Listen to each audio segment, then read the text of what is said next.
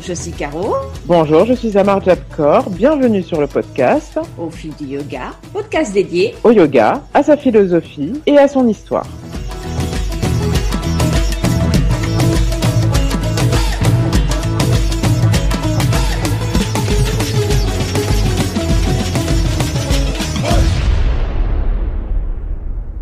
Bonjour à tous et bienvenue sur le podcast Au fil du yoga. Nous sommes heureuses, Maïmouna et moi, de vous retrouver pour ce nouvel épisode. Et nous avons aujourd'hui pensé qu'il serait bienvenu de vous parler de l'espace de pratique, espace de pratique du yoga et de la méditation.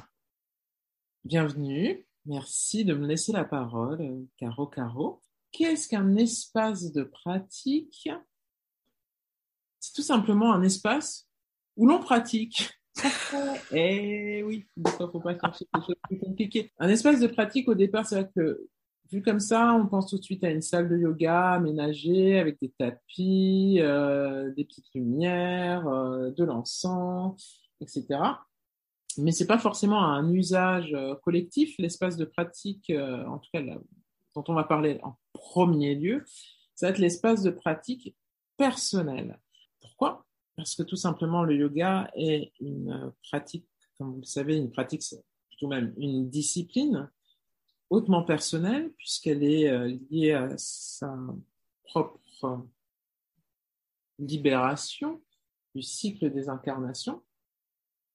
Et de ce fait, bah, elle se pratique aussi beaucoup seule. Pratiquer en groupe, en salle, c'est essentiel avec son professeur, mais avoir une pratique personnelle, physique ou méditative fait partie en fait du cheminement du yoga. Alors peut-être qu'au départ euh, c'est pas du tout le cas, c'est le, cours qu'on a une fois par semaine est, suffisant déjà, où on se sent pas capable, dans le sens pas capable, dans le sens où on ne sait pas comment pratiquer seul.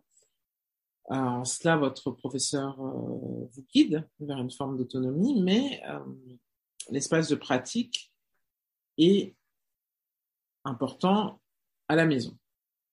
Et donc, on va euh, commencer par expliquer ce qu'est euh, l'espace de pratique à la maison, à savoir, première question, où le mettre? Ah ça c'est une bonne question.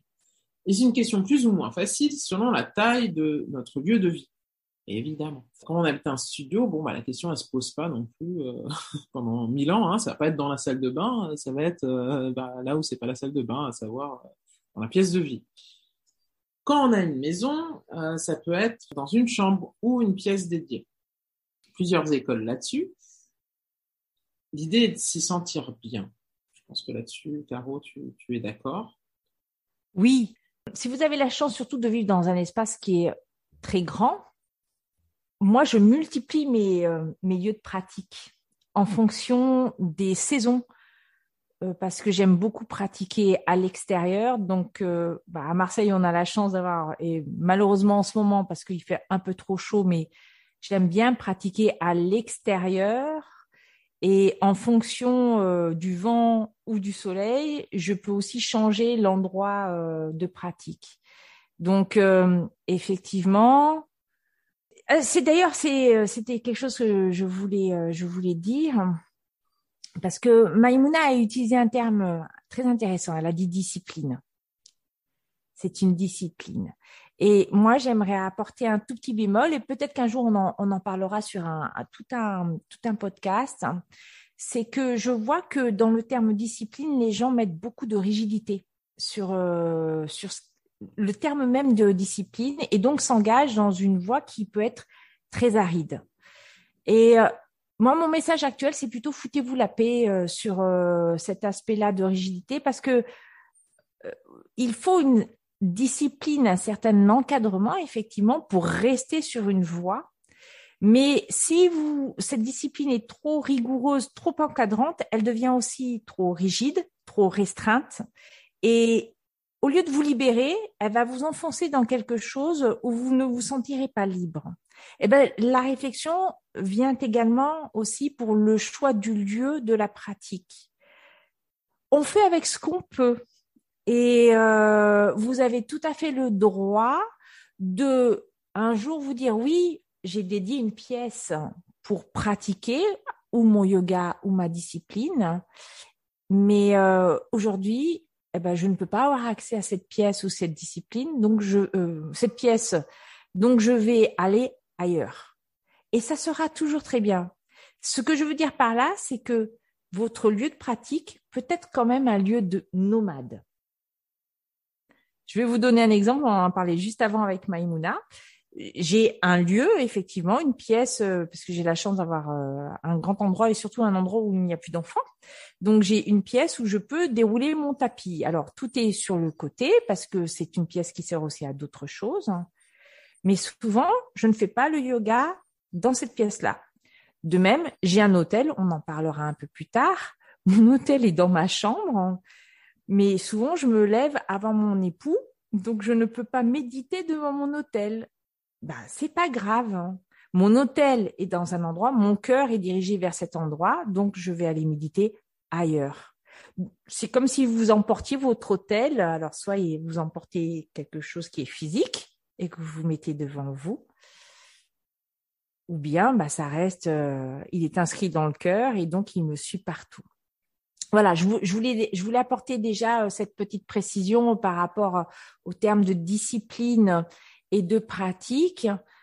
L'idée, quand même, qui je pense est importante parce que je vois beaucoup de choses se figer je trouve que c'est dommage parce que je ne pense pas que le yoga, la voie du yoga nous mène vers quelque chose qui est euh, très restreint, même si beaucoup de yogis, euh, surtout en Inde, sont devenus des sadhus, donc ont tout abandonné pour aller euh, faire les ermites dans une grotte où il n'y avait strictement rien et où effectivement la vie pourrait être, selon un occidental, être très aride et très très linéaire.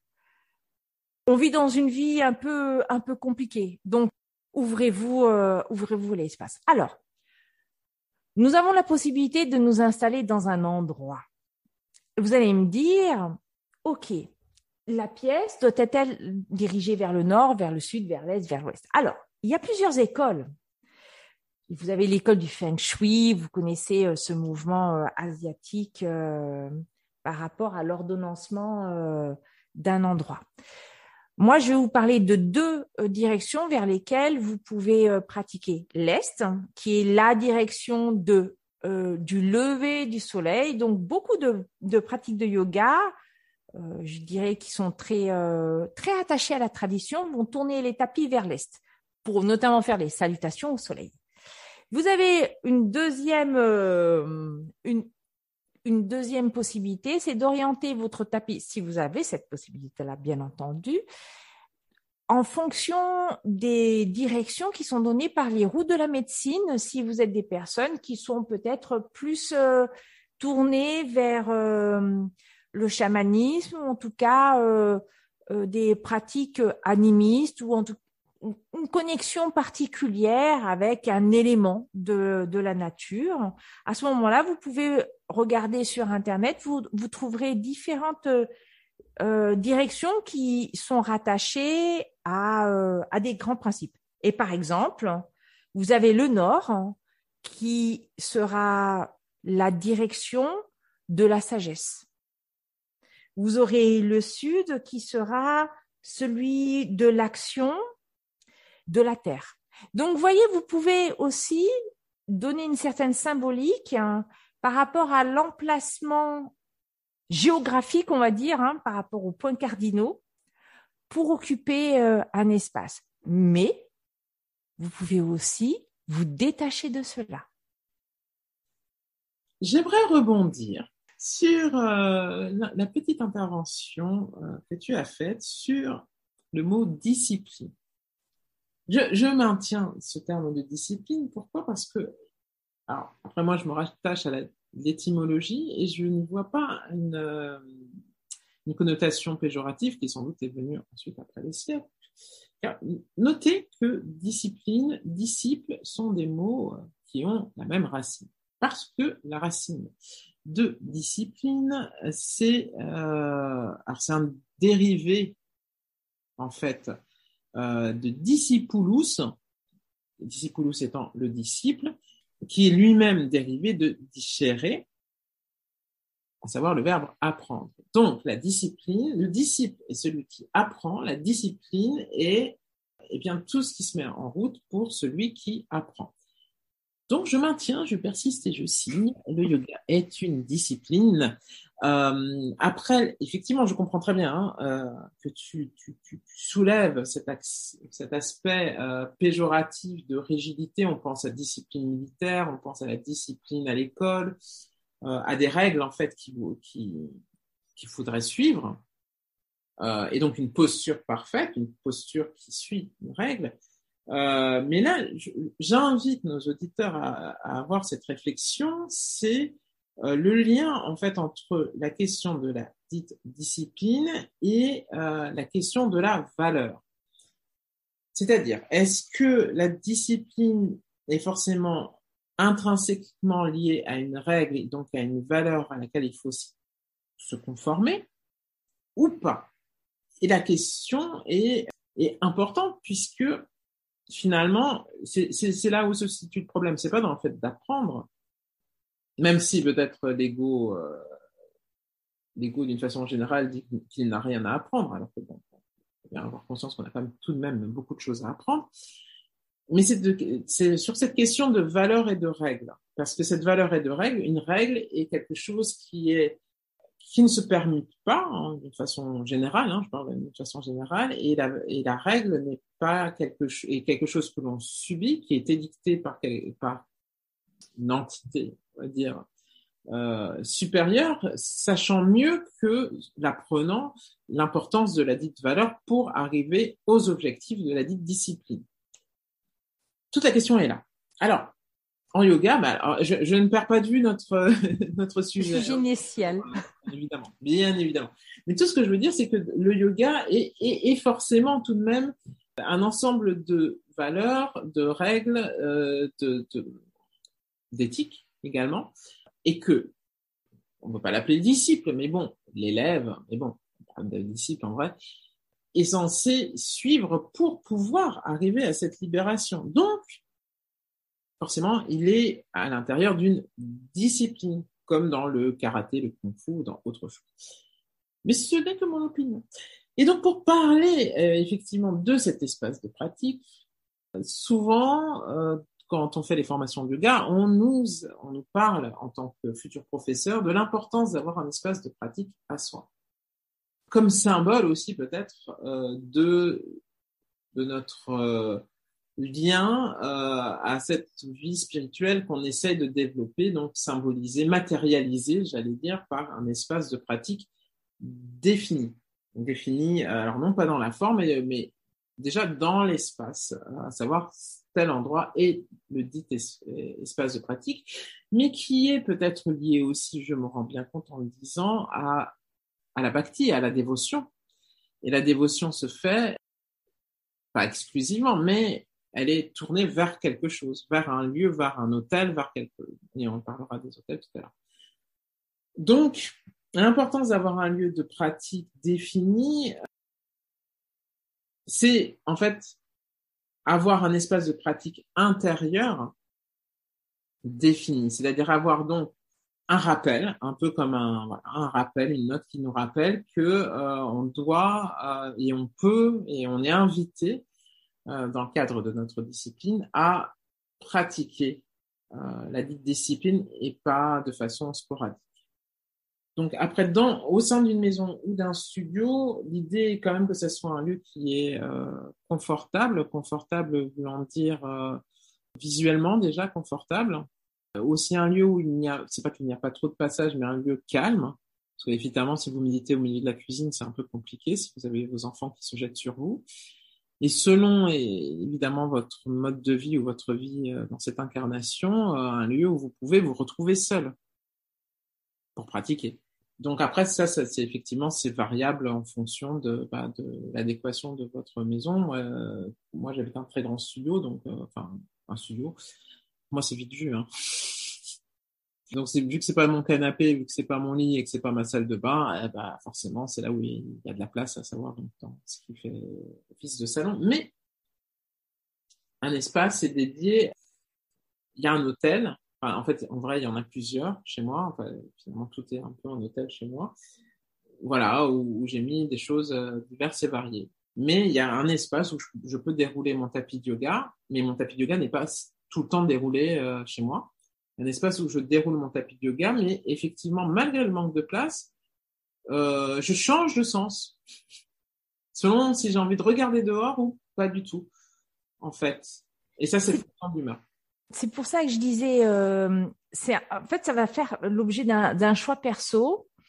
Si vous souhaitez effectivement vous raccrocher à, on va dire, une, une tradition, quelque chose qui vous touche, qui vous parle, parce qu'il faut que ça parle, il ne faut pas que ça vous soit imposé. C'est un choix conscient que vous réalisez et, qui va être euh, orienté par la pratique que vous allez réaliser le jour dit effectivement, il y a des jours où c'est vraiment ça va être vraiment une, pas un repli sur soi, mais on va vraiment regarder ce qu'on a à l'intérieur de soi. Et on aura plutôt envie d'avoir soit euh, une image méditative ou un cadre très euh, très simple, c'est-à-dire un mur sans aucune décoration qui va permettre plus facilement de rentrer en soi. Parfois, on va avoir envie de se connecter avec l'extérieur, les éléments extérieurs. Soit alors on est à l'extérieur, soit on regarde à l'extérieur par une fenêtre. Je voudrais rajouter quelque chose sur la propreté et euh, la luminosité de la pièce dans, la, dans laquelle vous pratiquez, qui est, qui est très importante. Euh, vous vous souvenez euh, d'un des, des niyamas de, de Patanjali qui est Saucha, la propreté? Cette propreté, pureté, elle est importante parce que plus vous aurez ce principe qui va être intégré dans l'univers dans lequel vous évoluez, plus ce sera facile de l'intégrer en vous pour euh, vraiment être en adéquation avec ce principe éthique le tout étant qu'après, euh, cette notion de propreté, ben, en fait, de, pureté, euh, elle émane de vous. Donc, quand vous allez rencontrer quelqu'un, il va, il va le sentir. Il y a des choses que les gens sentent quand on, quand on le voit. Donc, la lumière, elle est importante. La lumière, c'est aussi le principe sattva de l'Ayurveda, hein, donc un des un des gunas, ces principes qui nous guident en fait, on est constitué de, de trois principes Sattva, Tamas et Rajas. Hein. donc euh, le, principe de pureté, je vais, je vais, je vais faire très, très basique. Hein, principe de pureté, Rajas, c'est plutôt le mouvement, et Tamas, ça serait plutôt euh, euh, l'inertie. Donc, on a tendance à, à raccrocher l'idée presque de mort à, à, Tamas, ce qui est ce qui est un peu faux. En fait, euh, Sattva, ça va être le mouvement, c'est la vie, et Sattva, c'est le principe supérieur je grossis le trait parce que c'est beaucoup, beaucoup plus subtil que ça. Mais dans votre espace de pratique, c'est essayer d'arriver à ce côté sattva parce que le yoga vous permet d'augmenter ce guna de sattva, être une, personne sattvique pure. Parce que plus vous êtes pur, plus vous arrivez à vous libérer de vos souffrances et de vos incarnations euh, karmiques comme dit si bien euh, Maïmouna. Moi, je parle de souffrance. Maïmouna vous parlera de réincarnation karmique. Donc, la lumière est importante. La lumière peut être obtenue donc par le soleil, hein, par simplement l'ouverture des volets, par la lumière euh, électrique ou des guirlandes qui vous plaisent ou des bougies. Vous pouvez pratiquer à la bougie ou mettre une bougie après il y a aussi une valeur symbolique de la flamme hein, d'une bougie euh, qui signale la présence, on va dire, du principe spirituel. Pour d'autres, ça sera peut-être euh, d'un dieu. Pour des personnes qui euh, pratiquent, je sais pas moi, par rapport à, à Krishna, à Shiva ou bien à Ganesh ou, ou à Bouddha, etc vous avez vraiment, vraiment, vraiment le choix. Donc, la lumière. La propreté, euh, ça veut dire que quand on monte sur, je dis bien quand on monte sur son tapis de yoga, pour moi, le tapis de yoga, c'est presque le tapis volant. Donc, euh, il, est à la fois euh, il est à la fois relié à la terre et relié à, à l'air. Et quand je dis l'air, c'est le ciel, donc c'est l'espace. les pieds sont propres. C'est-à-dire qu'on entre dans un espace qui est sain à tout point de vue. Et c'est à vous de créer ce côté, euh, ce côté euh, pur de, de, votre, de votre espace. C'est pour ça qu'en termes d'éléments de décoration, vous pouvez choisir ce qui vous plaît, qui vous parle et qui vous maintienne dans cette voie, euh, dans cette voie du yoga, voire de la bhakti, parce qu'on va, on va déconnecter un tout petit peu.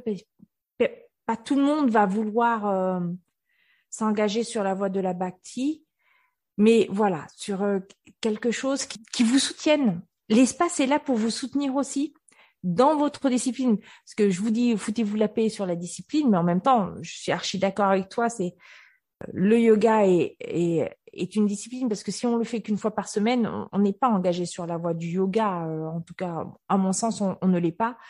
On est sur les balbutiements et essayer d'incarner les valeurs qu'on apprend au fur et à mesure euh, avec euh, avec le yoga, que l'on avait en soi ou pas, peu importe.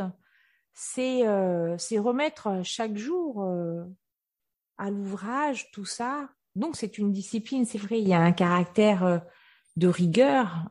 Mais quand, quand je disais ça, je, je, je, je précise parce que bon, Maïmouna me connaît, donc euh, en fait, euh, je suis quelqu'un de très discipliné, euh, mais parfois trop.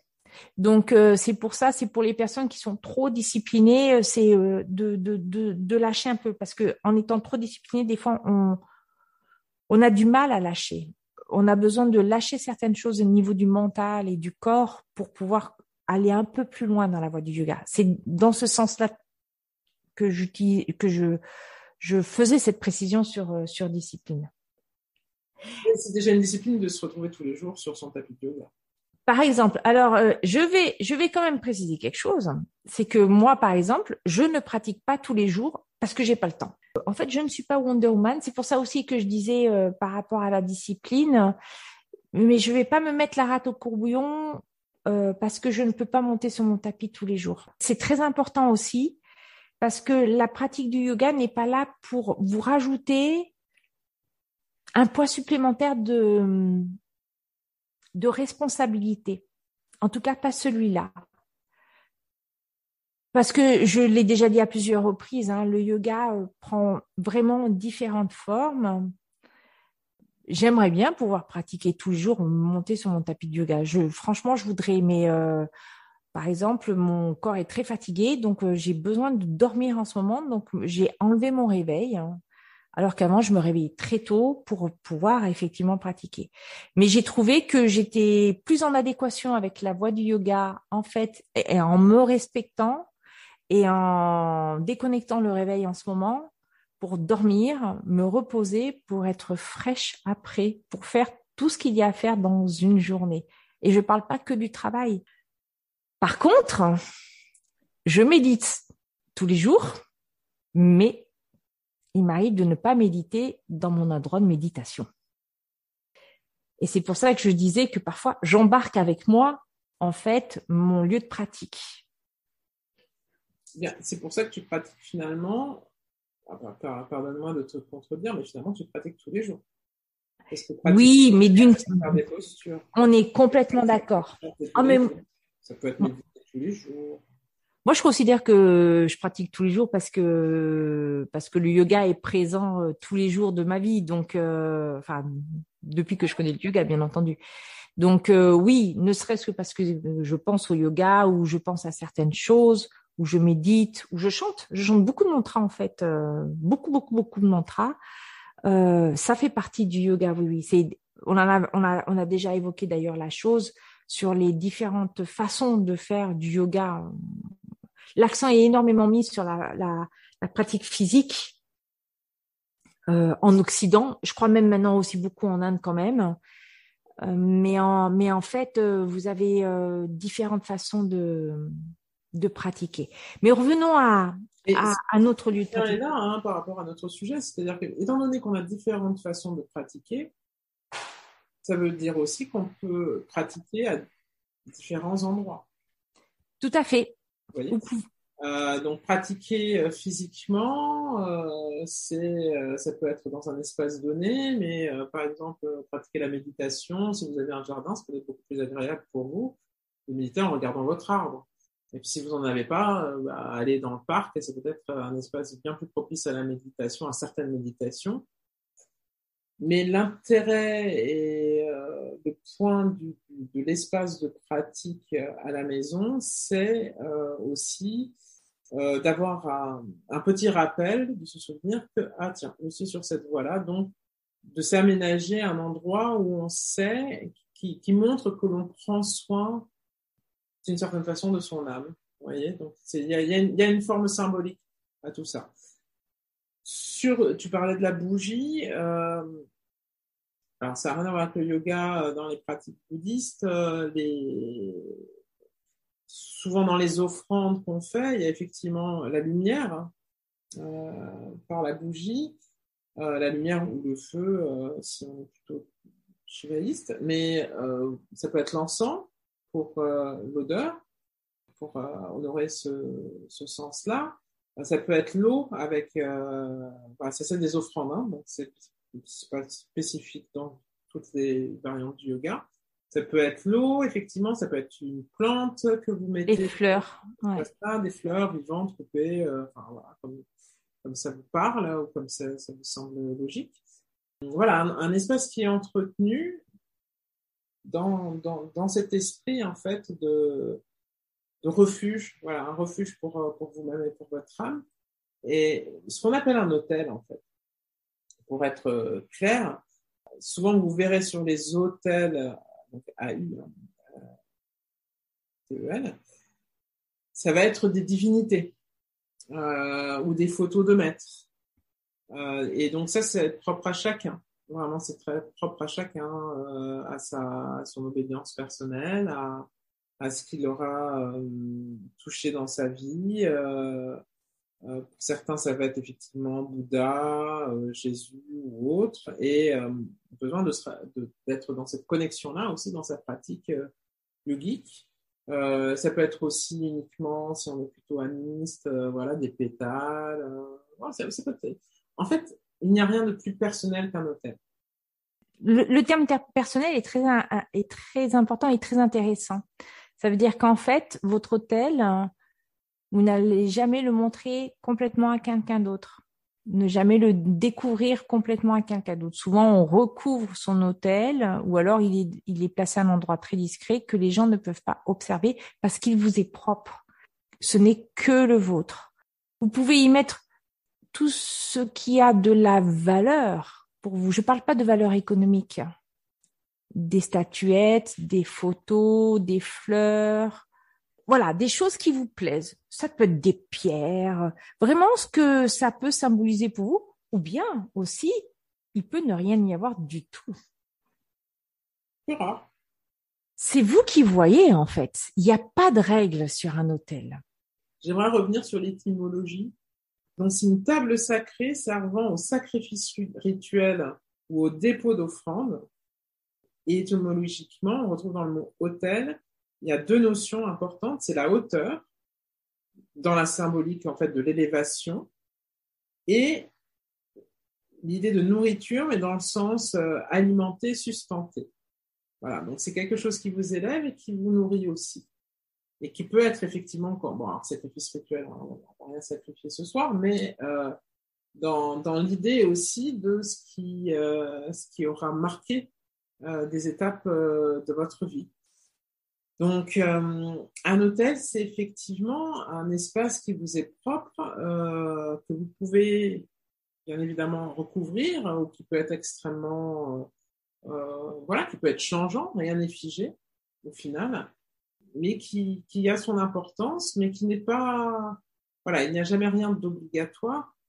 Ça peut, votre espace de pratique, parce que c'était ça notre sujet, l'espace de pratique est vraiment un espace où euh, vous vous retrouvez, qui est un refuge pour vous-même. Et, euh, de ce fait, effectivement, effectivement, euh, chaque détail vous appartient. Donc ça peut être complètement nu, comme ça peut être extrêmement habillé, habillé de de mille feux.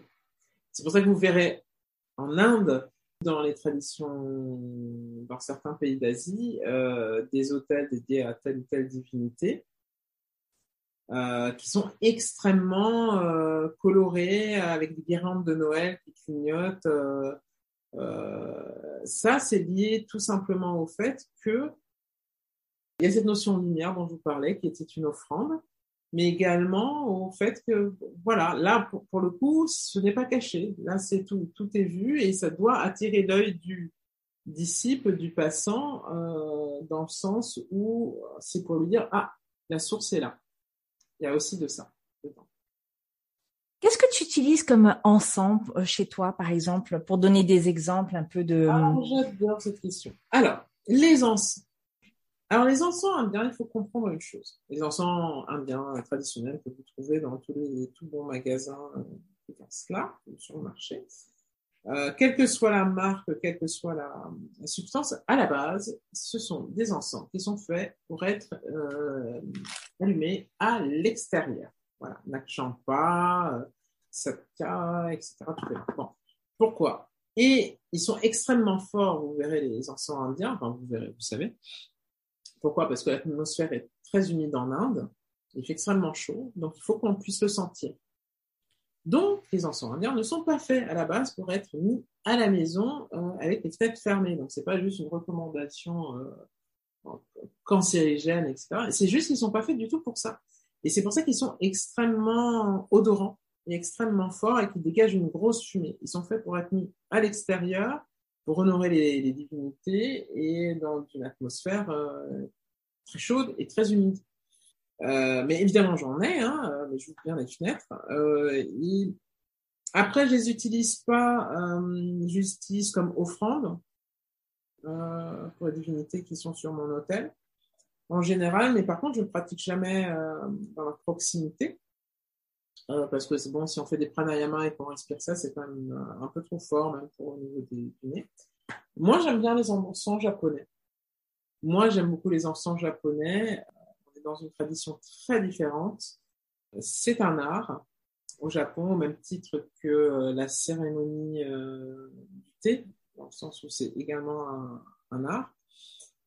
Et l'encens japonais, par, euh, par définition, alors cette question n'est pas qu'il est raffiné, mais est là pour soutenir une pratique, donc ça veut pas dire forcément pratiquer autour, mais c'est des encens qui sont euh, plus complexes en termes d'odeur, où la fumée est beaucoup plus délicate, beaucoup plus discrète.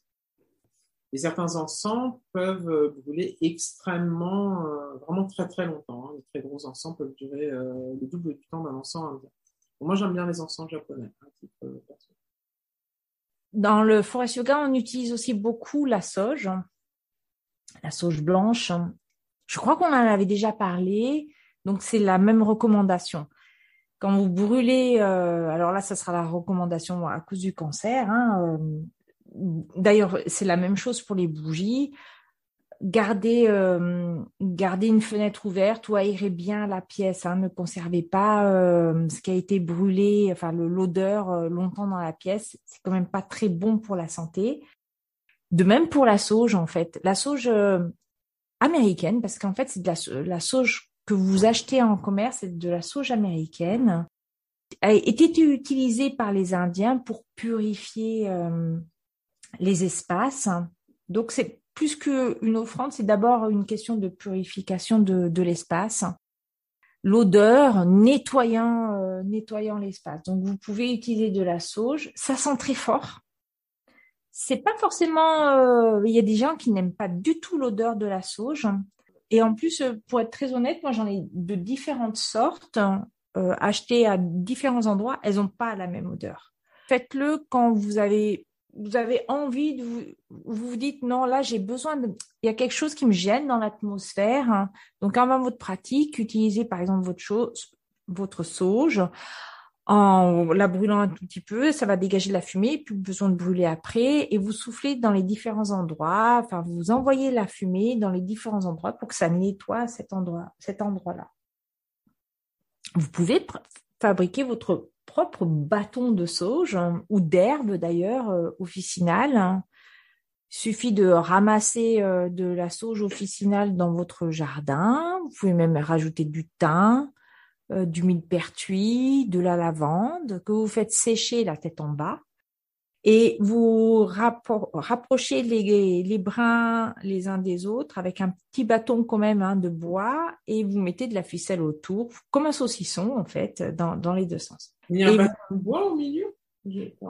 Non, c'est le non non, ça sera la, branche en fait. Euh, la sauge officinale, il y a quand même une partie qui est que du bois, hein, c'est ligné, donc ah, euh, ça tu, tu la coupes au bout, voilà. Non non, il y a pas, il y a, il y a pas. Et vous faites très attention parce que c'est quand même inflammable, que ce soit à la maison ou quand vous, si vous êtes professeur de yoga et que vous avez un studio ou vous faites un atelier dans un studio loué et que vous voulez utiliser euh, encens ou euh, ou sauge ou autre herbe, on va dire médicinale. Euh.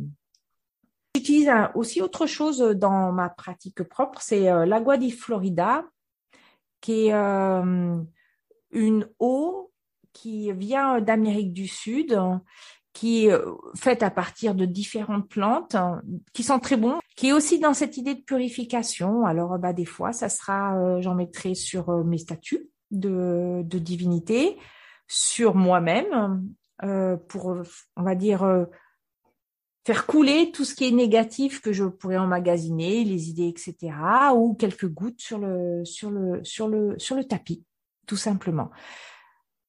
Mais c'est la même chose que tout à l'heure.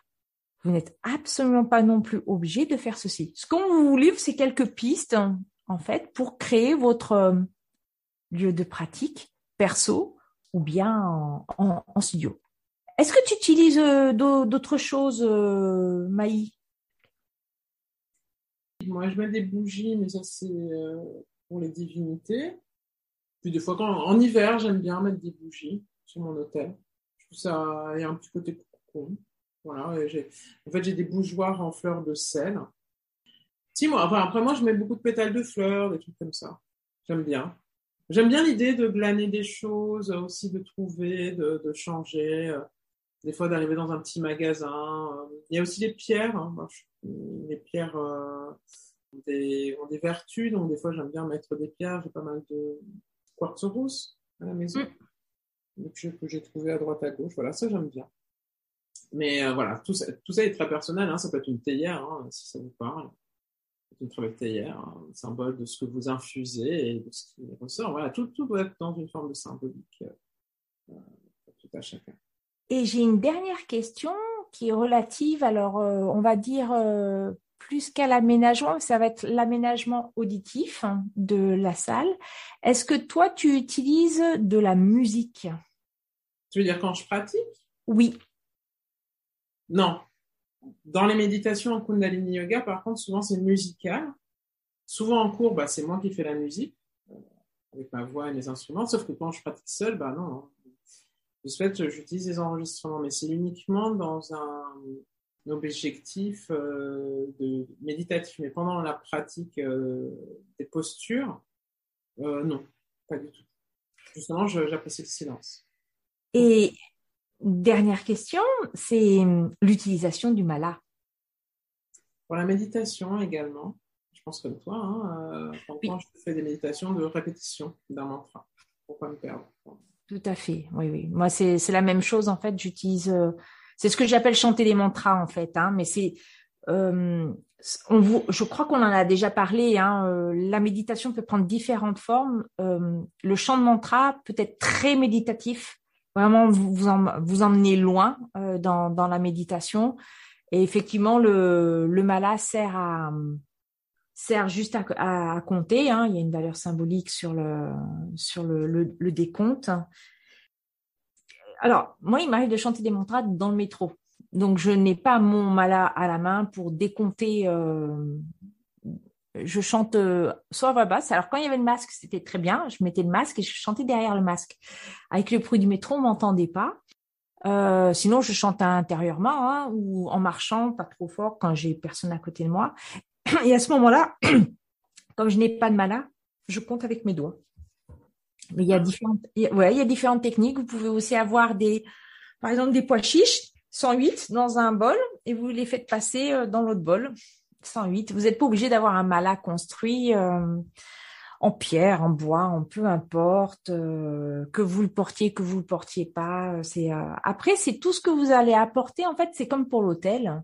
C'est tout ce qui a de la valeur pour vous, qui vous entoure, qui fait que ça enrichit votre votre pratique. En fait, c'est ça. On a je suis sûre que si on comparait euh, l'hôtel de Mailly et le mien, il serait pas pareil. Euh, nos endroits de pratique physique ne sont pas pareils, les, euh, les endroits de pratique de méditation non plus. C'est des pistes, mais après chacun va. Je vais utiliser le terme décorer, mais dans le sens pas du tout péjoratif, justement dans le sens d'enjoliver de rendre beau un endroit, qu'il soit physique ou euh, intérieur, hein, puisque vous pouvez emporter votre hôtel personnel de façon intérieure quand vous vous déplacez en voyage. Moi, ça a été le cas. Je suis partie euh, une semaine euh, à l'étranger. J'avais pris une photo de ma divinité, j'avais mes deux malas et j'ai une toute petite divinité qui doit faire 3 cm que j'avais avec moi, mais c'est tout. Et elle s'était posée sur le lit parce que j'ai vraiment pas d'autre espace pour m'asseoir, donc j'étais assise sur le lit mais j'ai, je crois que c'est un des endroits où j'ai médité le plus longtemps. Comme quoi, voilà, il n'y a pas de. Ah, c'est sûr que quand c'est formalisé, que c'est beau et que c'est permanent, c'est super. Mais rien n'empêche en fait notre pratique du yoga. Forcément avoir. Euh, et puis si on n'a pas de place, on n'a pas d'espace euh, parce qu'on vit à trois dans un studio, ce c'est pas grave. Juste un petit objet posé dans un coin. C'est suffisant. C'est suffisant. Euh, ce qui compte, c'est le cœur, non pas les apparences. Eh bien, nous espérons que cette émission plus légère que les thèmes précédents vous avez aimé. Alors n'hésitez pas à nous le dire en nous écrivant à l'adresse suivante. Inspiré. Inspiré, yoga, gmail.com.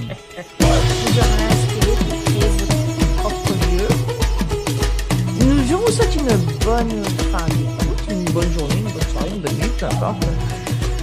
Quel que soit le lieu euh, et l'heure à laquelle vous nous avez écouté. Merci Maï.